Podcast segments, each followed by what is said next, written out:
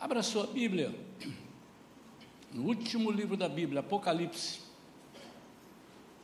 capítulo 2.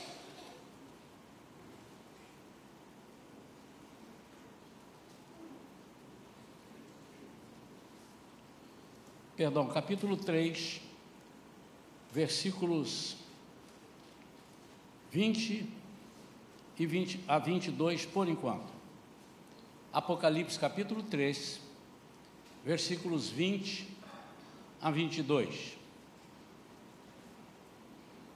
Pai querido, em nome de Jesus, Pai, nós vamos falar uma porção da tua palavra,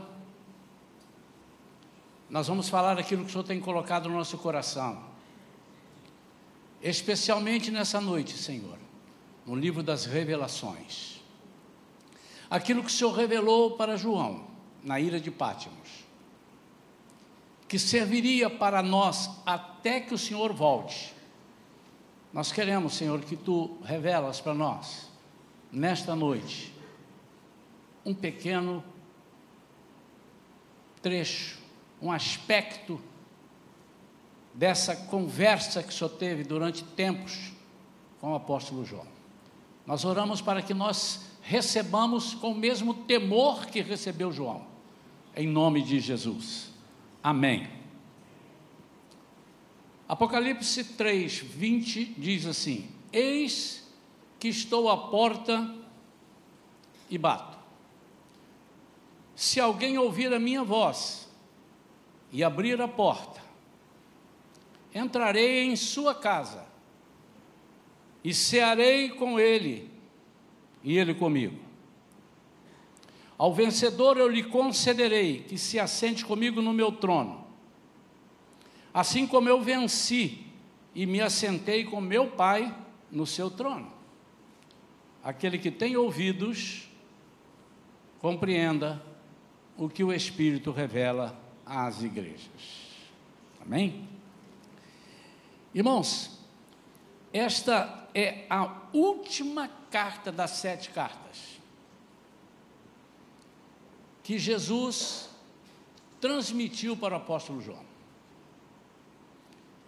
É importante que nós observemos, que nós notemos, ou quem não sabe isto, receba isso como informação fidedigna, é que Jesus não estava falando apenas para aquelas igrejas da Ásia, mas era, eram elas o protótipo, o exemplo das igrejas que seguiriam e vão seguir até que Jesus volte.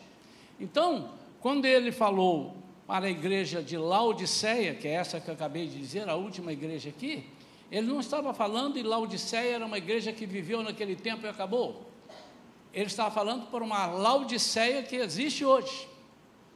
Quando ele falou para Esmirna, quando ele falou para Éfeso, quando ele falou para todas as demais igrejas, as sete igrejas, ele estava fazendo menção a igrejas que se sucederiam, que estariam é, trabalhando, e já fizemos esse estudo aqui das sete cartas, Voltaremos em breve, se Deus quiser fazer, para que nós possamos entender a complexidade e a profundidade desse, dessa revelação.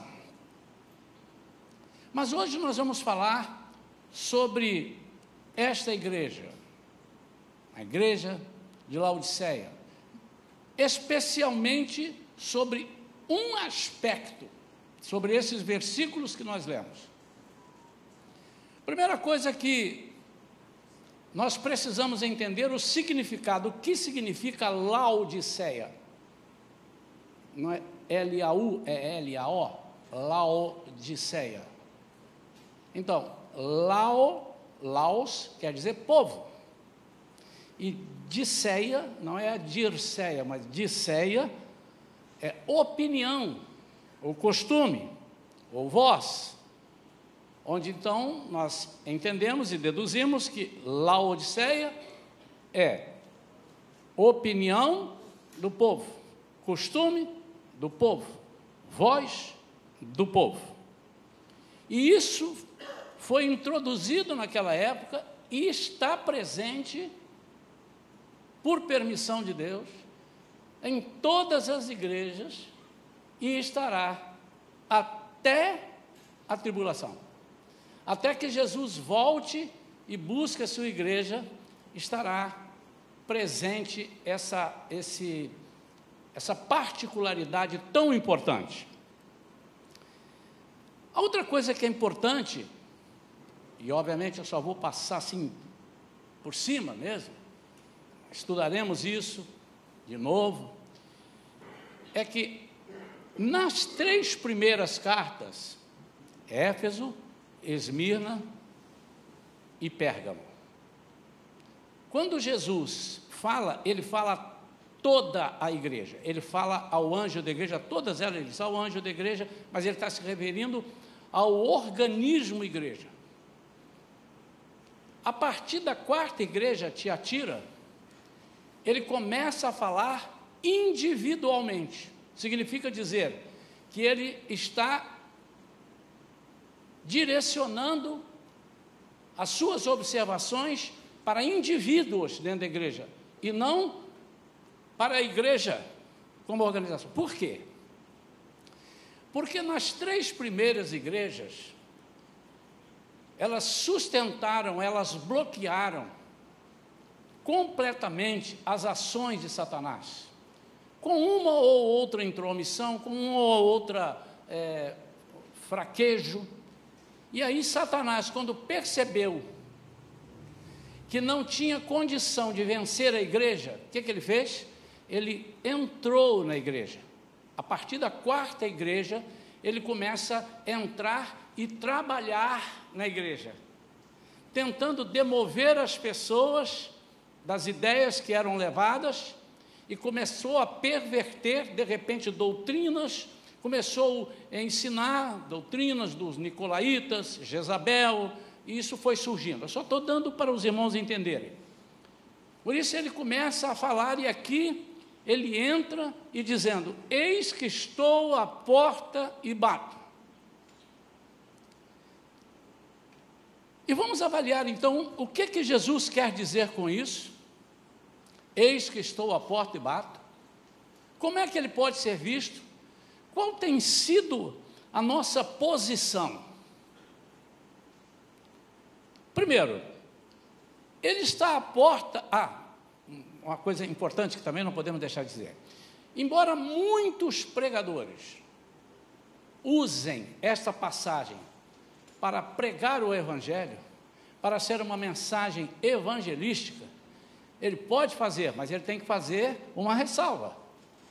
Ele precisa ressalvar que ele está fazendo para esse fim, porque esta palavra não era para salvação, mas era para os que já eram crentes. Esta palavra era uma palavra dirigida a pessoas que estavam servindo a igreja de Cristo. E ele fala ao anjo da igreja, aqui no versículo primeiro, ao anjo da igreja, ao anjo em Laodiceia escreve: Assim declara o Amém, a testemunha fiel e verdadeira, o soberano da criação de Deus. Conheço as tuas obras, sei que não és frio nem quente, antes fosse frio ou quente e por este motivo, porque és morno, não és frio, nem quente, estou pronto, estou a ponto de vomitar-te da minha boca.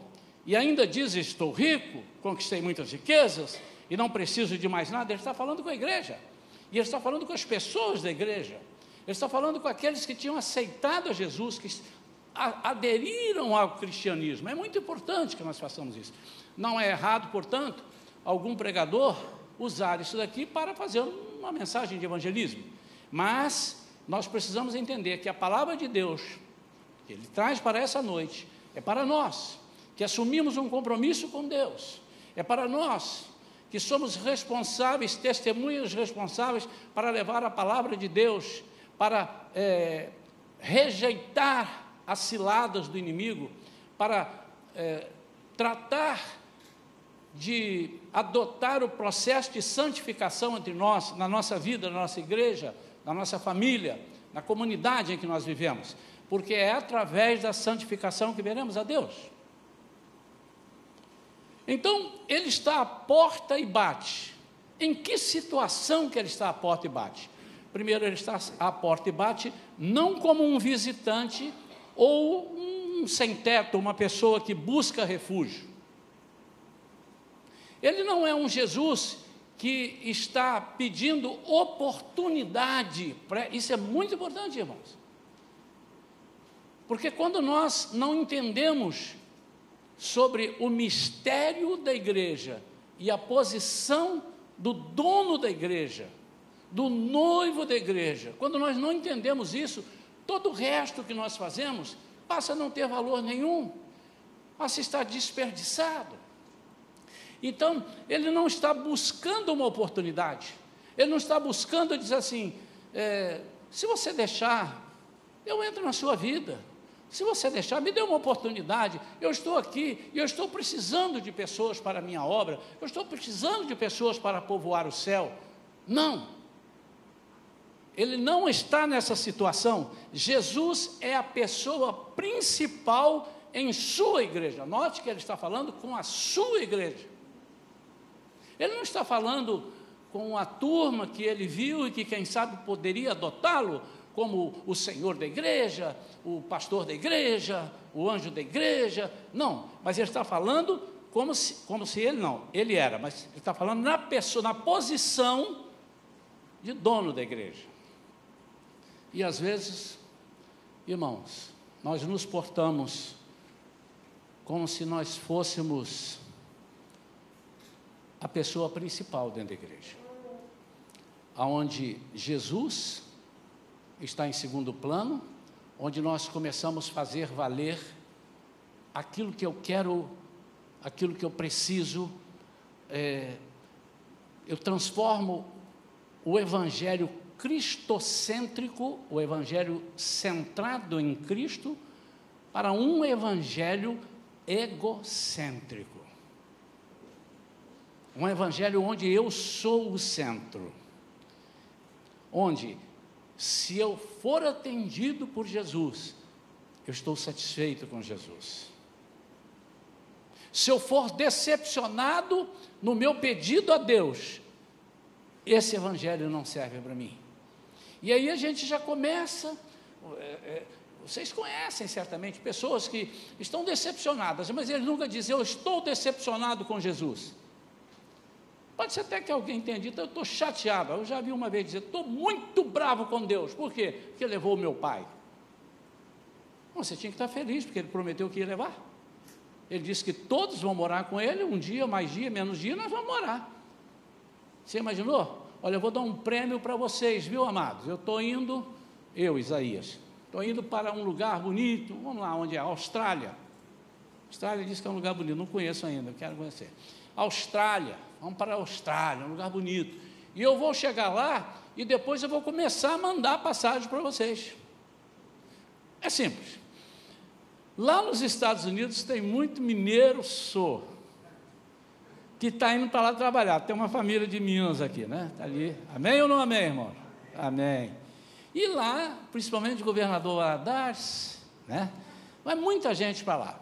E Lá eu estive e encontrei, do, do, vezes que eu fui lá para fazer missões, eu encontrava com um marido. Não, eu vim na frente. Eu vim na frente, estou aqui trabalhando, já estou aqui dois anos. Vou juntar dinheiro e vou depois buscar minha família. Aí ele falou assim: ó, e aconteceu isso que eu vou falar, muitas vezes. Estou, estou mandando dinheiro aí para vir a Josefina, minha esposa. Deixa as crianças ainda com a avó, que só tem arranjei o dinheiro para Josefina. Aí a, a, a, mulher fica triste, ou algum parente, que horrível, levou ela para os Estados Unidos para morar num país, para ganhar em dólar, para viver, para. Porque, naturalmente, estão indo buscar alguma coisa melhor. Que estou chateado. É como se nós tivéssemos assim, mas a nossa carnalidade, a nossa natureza pecaminosa e humana, sente isso. Mas o certo, e eu já fui a velórios lá nos Estados Unidos e no Japão, que a pessoa morre e é uma festa, irmãos, porque eles estão indo para o céu. Quase que alguém fala, me leva junto, eu também quero ir, não dá para ir. Jesus, não, estou chamando ele, depois eu chamar você. Quantos querem ir para o céu, amém? Querem ir hoje, irmãos? Por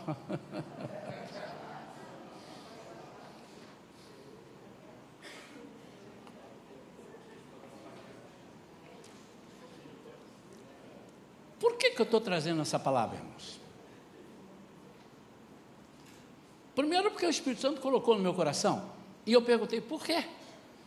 E ele disse assim: Eu tenho sentido que cada dia mais as pessoas têm se apaixonado mais por aqui. E se eu me apaixono por aqui, eu desapaixono por lá. Se você me perguntar, você quer ir hoje, pastor? Eu falei assim: olha, se Jesus me levar, eu vou. Mas se ele me der mais uns 10, 15 anos, para eu recuperar o tempo que eu perdi na minha mocidade, em que eu não pre... que eu não preguei o evangelho, sim, é verdade, a minha esposa sabe disso. Mas se ele levar, meu pai, que lugar maravilhoso, eu vou estar com ele. Amanhã eu paro de pagar imposto de renda. Paro de pagar multas. Não vou ter. Mas as pessoas que ficam sofrem mais. Mas o que Jesus quer é que nós amenizemos esses sofrimentos nossos. Se fizermos as coisas certas, nós vamos amenizar.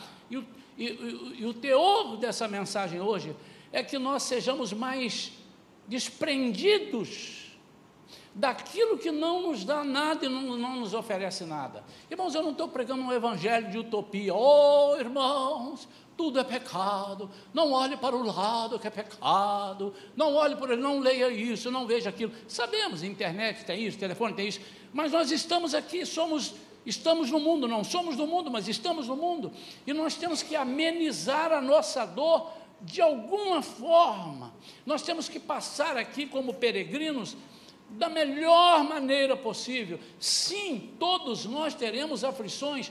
O, Jesus disse: No mundo tereis aflições, mas tem de bom ânimo, eu venci o mundo, e aquele que está com ele vence. Então, o teor dessa mensagem é para que você entenda que há atalhos, não atalho do Evangelho. Há atalhos para o seu sofrimento, há saídas, há escapes. A Bíblia diz que o Senhor diz: que quando você receber uma situação difícil, você recebe, mas Ele também te dá o escape, Ele mesmo te dá o escape. Nesta minha linguagem, o versículo não diz exatamente com essas palavras, mas com essa linguagem. Nós estabelecemos, irmãos, condições para estarmos ali. As coisas precisam funcionar do nosso modo de ver, é isso que eu estou dizendo. Jesus tem que me curar. Jesus tem que me dar aquele emprego. Se não der, tem alguma coisa. E alguns até pediram, o irmão está orando, já orou três vezes, três vestibular, não passou. O irmão não está em pecado, não, irmão? Não, é vestibular que é difícil mesmo. Eu estudei pouco. Ou tem muitos candidatos e poucas vagas.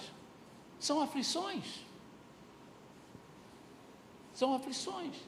Então são coisas que nós precisamos aprender colocando Jesus não na posição de uma pessoa que está pedindo uma oportunidade. Ele está falando para crentes, ele está falando para você e para mim. Mas ele está batendo a porta como dono da casa, esperando que seus servos o recebam. Abra sua Bíblia em Lucas capítulo 12, versículos Vou ler aqui, deixa eu ver. Pegar aqui o versículo. Lucas 12.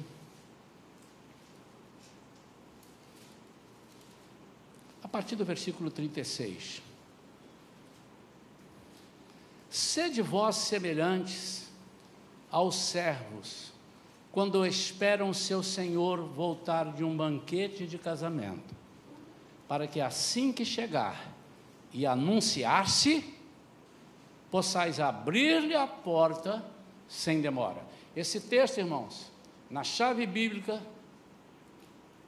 no cruzamento das referências, ele está ligado com o texto que eu li de Apocalipse 3, 20. Então, se você sabe fazer, ler as referências cruzadas, esse texto faz menção ao outro e o outro faz menção a esse.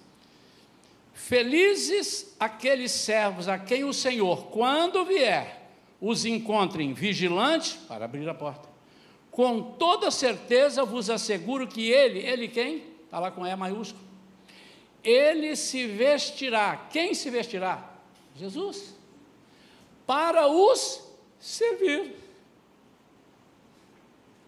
Fará que se reclinem ao redor da mesa e pessoalmente irá ao encontro deles para servi-los.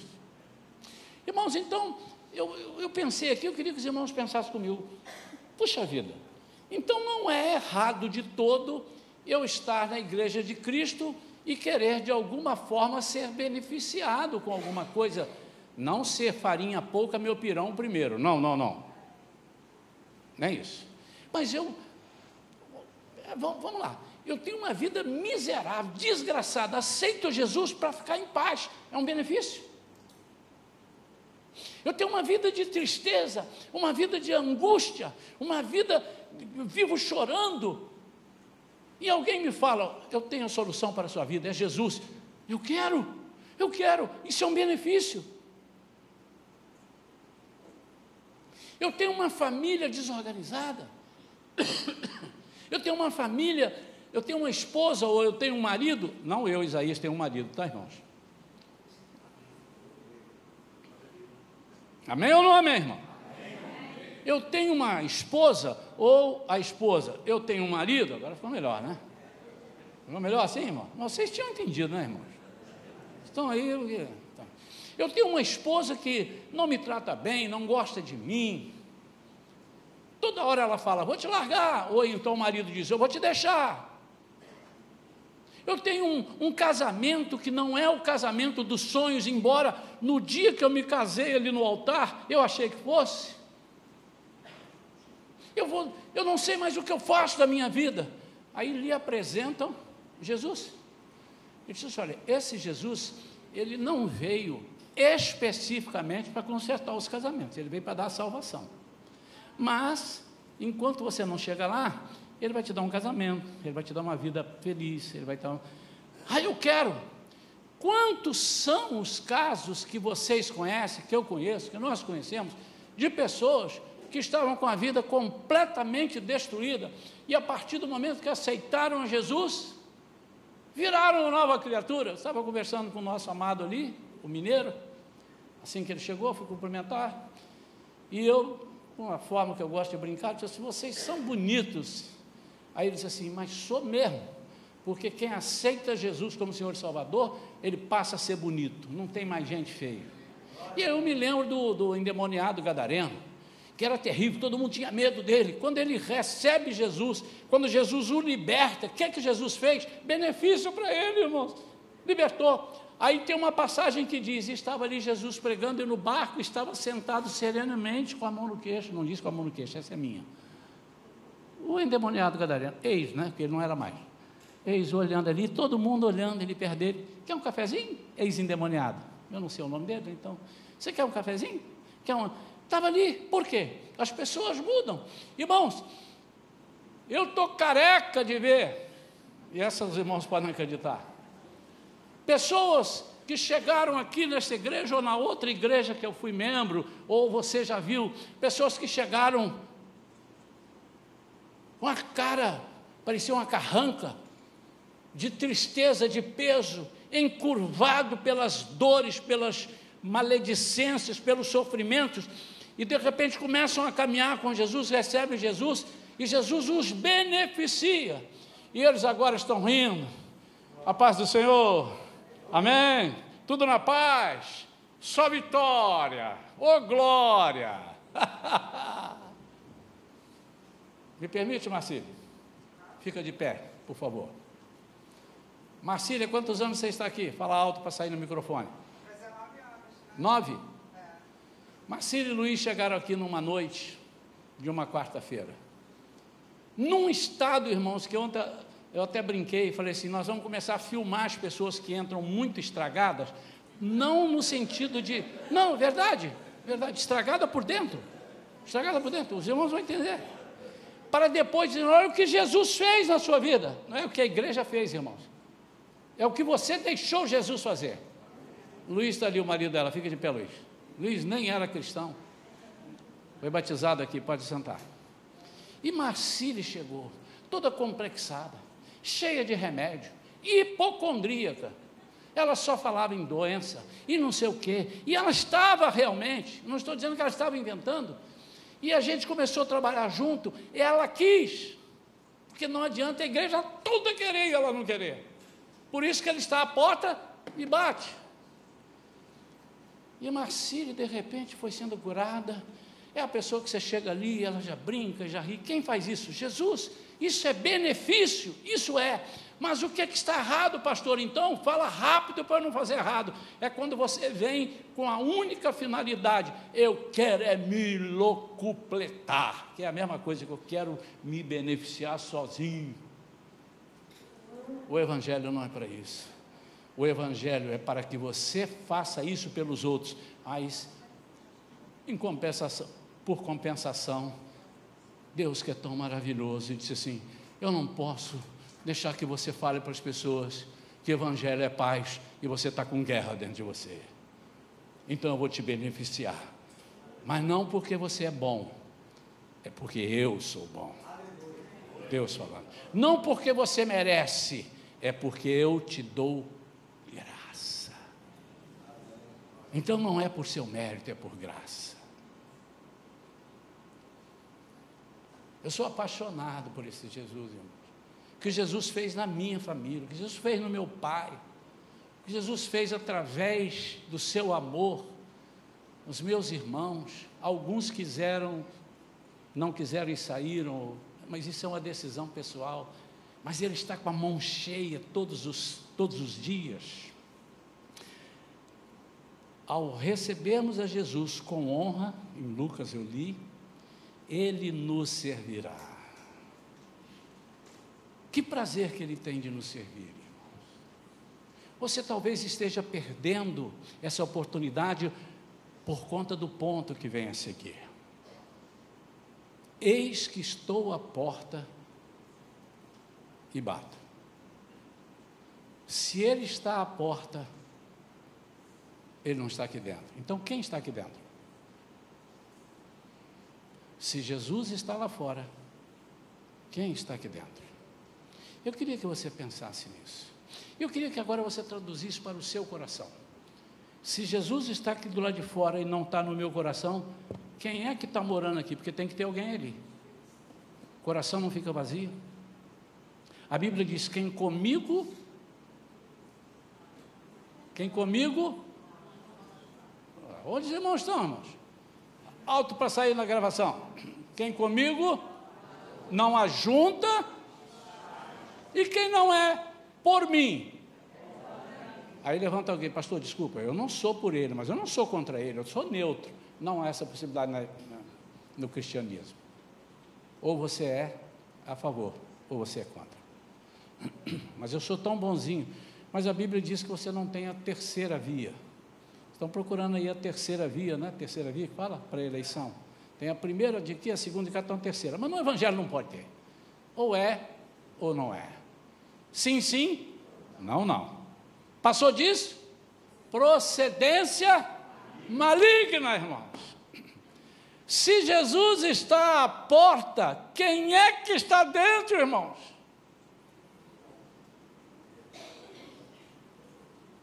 que, que nós estamos fazendo? Numa vida com Deus, e agora eu não quero me, me, me ater só à igreja, mas também pegue para a igreja. O que será da igreja Shalom se Jesus não for o dono dessa igreja? O que será da igreja batista, do meu amigo ali, da igreja Assembleia, do meu irmão lá de Belo Horizonte, se Jesus não está dentro? E talvez isso possa desagradar algumas pessoas, porque para que Jesus esteja dentro, todas as outras coisas têm que sair. Não todas as outras pessoas, todas as outras coisas. O egoísmo tem que sair. A vaidade nem precisa entrar. O orgulho não tem lugar para ele. A maledicência, uh, está lá fora. A rebeldia. Esse não, porque é o pecado de feitiçaria, feitiçaria. Se Jesus não está aqui dentro, vocês entendem que todas essas coisas podem entrar, não estou dizendo que estão, mas podem entrar, tem lugar para eles. Mas eu quero chamar a atenção para mais uma coisa aqui, que eu conheço esse texto, irmãos, desde que eu tinha cabelo preto. Desde que eu era criança pequena lá em Barbacena. Eu conheço esse texto. E olha o que, que eu vi essa semana, irmãos. Ele não está dizendo, quando alguém ouvir a minha voz, ele está dizendo, se alguém ouvir a minha voz. Que tristeza. Pastor, mas é a mesma coisa, não, senhor? Presta atenção. Irmão, você, por favor, fique ali na farmácia, na esquina. E quando o pregador chegar, que eu convidei, você encontra com ele e traz ele aqui. Quando ele chegar. O que, que eu estou te dizendo? A qualquer momento, esse pregador vai chegar. Pode esperar que ele vai chegar. 8, 8 e 5, 10 para as 8, ele vai chegar. Ah, pastor, mas ele pode quebrar o carro, irmão, não estraga a minha pregação. Mas se eu disser, irmão, fica ali na farmácia. Se o pregador chegar, você vem. Se ele não chegar, o que, é que eu estou te dizendo? Eu tenho dúvida que ele vai chegar. Quantos estão entendendo isso? O que Jesus, isso me chamou atenção, me bateu tão forte. Você sabia disso, minha esposa? Eu nunca comentei isso com você. E eu nem quis falar antes. Você falou, não, vou guardar para mim. E aquilo eu fiquei olhando, meu Deus. Jesus está dizendo, eu estou aqui e bato. Quando alguém, não, se alguém. Jesus estava dizendo, a situação estava tão deplorável, eu quero que você guarde isso. A situação daquela igreja, daquele povo, estava tão errada. A igreja de Laodiceia é uma igreja que ninguém quer como modelo. Amém ou não? Amém ou não, irmãos? É a igreja que não vai subir. Modelo Laodiceia. O modelo perfeito qual é? Filadélfia. Não é a igreja da irmã não, viu irmão? Mas também tem gente lá. E tem gente aqui. Agora deixa eu te dizer: subirão alguns de Laodiceia. E o que me chama a atenção é que Jesus, de uma certa forma, está quase desistindo. Não que ele desista, ele está quase. Por favor, não diga que eu disse que Jesus está desistindo. A Bíblia diz que ele não desiste de ninguém, até o último momento. Ele disse: e aquele que clamar será salvo, qualquer momento. Mas a impressão que passa é: se alguém ouvir, mas não basta ouvir, tem que abrir, eu entrarei, cearei com ele, e ele comigo. Olha que legal, uhul, que lindo. Mas a impressão que ele diz é assim: mas eu acho que ninguém vai abrir, não. Eu acho que essa porta vai continuar fechada. Eu estou falando da porta do seu coração. Estou falando da porta da sua vida também. Não é só da igreja como organismo, não organização. A igreja não é uma organização, a igreja é um organismo, a igreja é um corpo. Mas vamos supor que ele falasse assim: eu acho muito difícil. Mas ao mesmo tempo, ele desdiz isso. Ou seja, pela sua infinita misericórdia. Irmãos, isso é lindo que eu vou falar agora, é maravilhoso, irmão. Você se segura aí na cadeira aí, ó. Segura porque você pode cair agora. Segura. O que eu vou falar agora é lindo.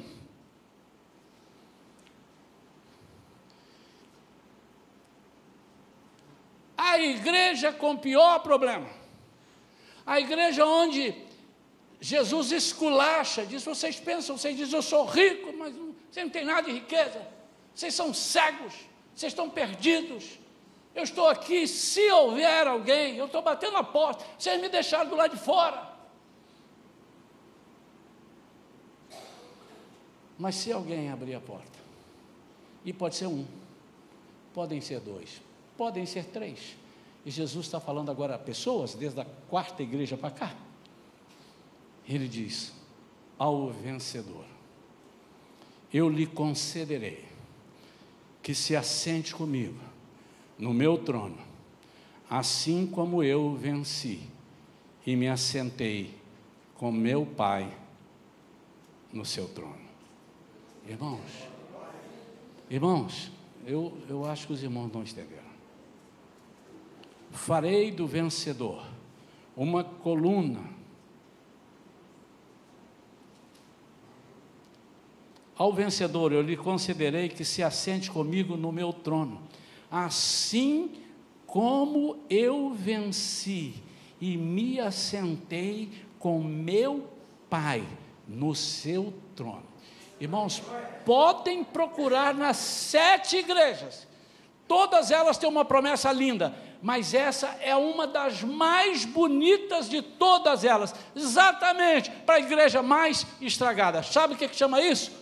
Amor de Deus, misericórdia. As misericórdias do Senhor se renovam a, ca, a cada manhã, elas são a causa de não sermos consumidos, elas não têm fim. Em nome de Jesus, não permita que o inimigo deixe você afastar tanto de Deus, a ponto de você não poder encontrá-lo. Hoje nós pregamos lá e o tema era, né? Buscai ao Senhor enquanto se pode achar. Isaías 55, versículo 6. Invocai-o enquanto está perto. E eu tive um discernimento espiritual, porque muita gente eu acho que não entende esse versículo. Irmãos, buscai ao Senhor enquanto se pode achar, está dentro desse texto que eu estou pregando aqui. Invocai-o enquanto está perto. Espera aí, o Senhor, em dado momento, ele não vai ser podido achar. Ele diz que ele é onipresente, ele está em todo lugar, ele pode ser encontrado, basta bater, abrir, se usar, buscar e achareis. Pedir, dar, se usar. Não é verdade? Não nessa ordem que eu falei, mas está tudo aí. Então, o que, que é isso? E o Senhor me deu discernimento. Fulano, busca o Senhor enquanto você não se perca tanto a ponto de se afastar tanto de depois querer achá-lo e não encontrar mais. Invocai-o enquanto você está perto dele, porque depois que você estiver longe, você não vai ter nem apetite. Por isso que algumas pessoas vão se afastando da igreja e vão se afastando do corpo. Quando eu digo igreja, não é da Shalom, da Batista, estou falando do corpo, mas é também disso, do corpo de Cristo. E vão se afastando. Daqui a pouco, oravam três vezes por dia, agora oram uma. E às vezes. não tem nada a ver com os irmãos que sentam lá atrás, mas eu começo a observar, eu conheço os membros da igreja. E quando começa a ter algum problema, ele sentava aqui, ele passa para o meio, depois ele passa para a última cadeira, depois ele passa para a rua. Ele vai afastando, ele vai afastando. Por quê? Porque ele vai se afastando, ele vai perdendo por alguma razão. E Jesus está dizendo: Eu estou aqui. E eu queria trocar. Quando você ouvir a minha voz, em vez de si, eu queria que você colocasse, eu queria que você alegrasse o coração de Jesus e dissesse: Jesus, eu vou. Quando? E você diga agora. Agora. Esse se alguém é a oportunidade que Ele está te dando para arrependimento. Eu quero concluir essa mensagem fazendo um apelo. Deus tocou tanto no meu coração com essa mensagem. E Ele mostrou tanta misericórdia para a igreja de Laodiceia. Porque o que Ele está dizendo assim: se houverem duas pessoas, se houver uma pessoa, se houver três pessoas em Laodiceia, vão subir. Por isso, irmãos, baseado nas Escrituras, com conhecimento do Espírito Santo, eu afirmo, sem medo de errar, que em todas as igrejas do mundo pessoas ficarão, e em todas as igrejas do mundo pessoas subirão. Baseado naquilo que está escrito em Apocalipse. Eu afirmo com base bíblica. E o Senhor está perguntando: você tem outro caminho. Você tem outra oportunidade. Não, mas olha, eu não quero nada com isso, eu não quero nada com a igreja, mas eu me comprometo não matar, não roubar, não prostituir, não olhar site pornográfico, não falar mal da vida dos outros, dar comida para o pobre, dar não sei o quê. Jesus disse assim: Isso é lindo. Isso faz parte da vida do ser humano bom. Legal. Mas aonde está o sangue do cordeiro aí nesse negócio? Porque para subir tem que aceitar o sangue do cordeiro. Você não pode.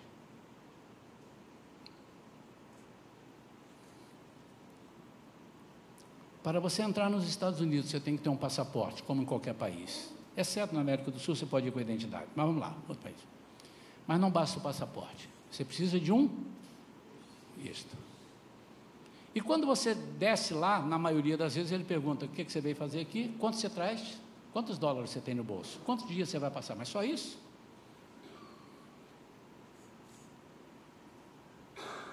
Você tem que ter mais dinheiro.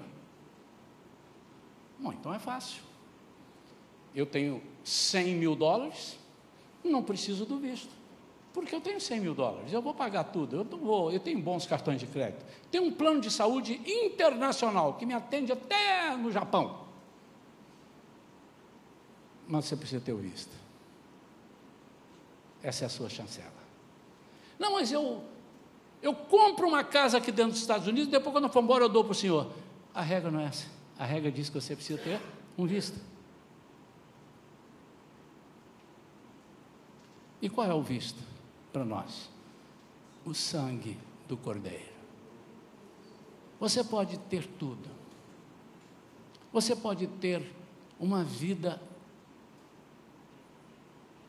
digníssima, impecável. E eu acredito que haja pessoas que não são crentes em Jesus que têm uma vida melhor daqueles que são crentes. Isso aí tem muita gente. Mas não te leva ao céu. Porque para te levar ao céu, para viver eternamente, nós teremos uma vida eterna. Isso eu não vou nem discutir. Essa vida aqui é passageira. Todos aqueles que morreram ressuscitarão. Todos, inclusive o ímpio. Todos, todos.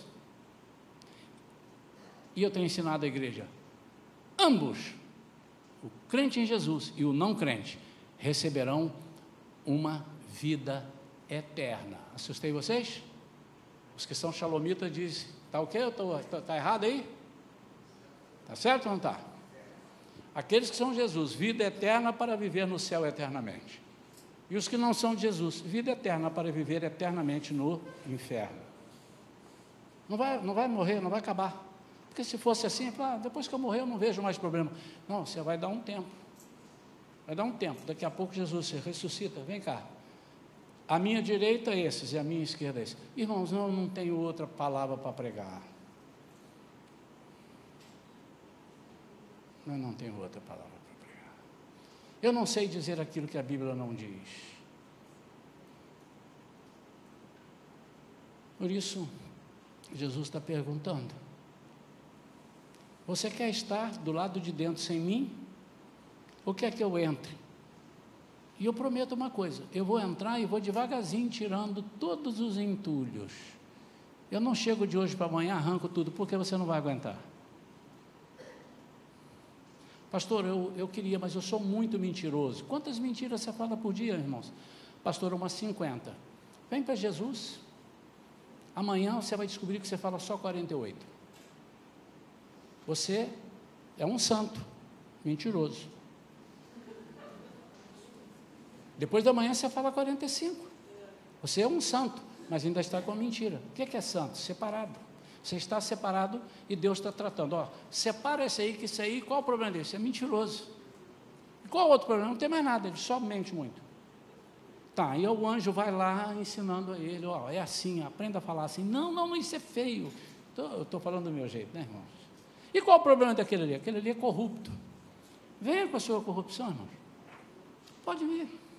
Porque se não for assim, meu irmão, você não vai consertar. E é baseado nisso que nós, na igreja Shalom, batizamos as pessoas, ainda que não estejam perfeitas, mas que elas digam: Eu quero me aperfeiçoar.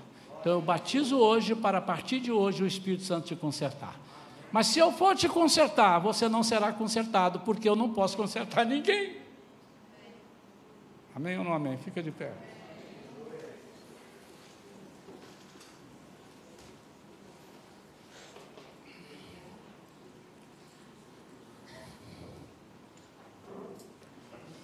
Da turma da música aí, meus, meus músicos profissionais.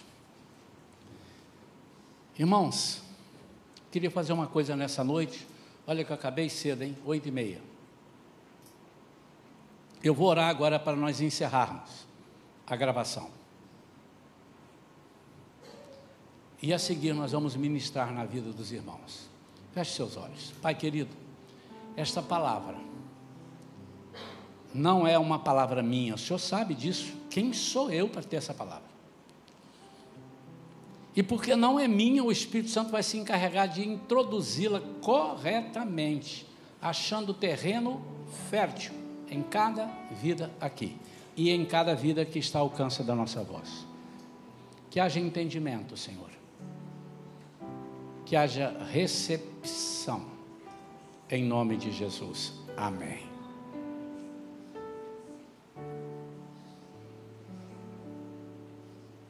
Nós encerramos as nossas gravações para que eu vou fazer aqui não apareça.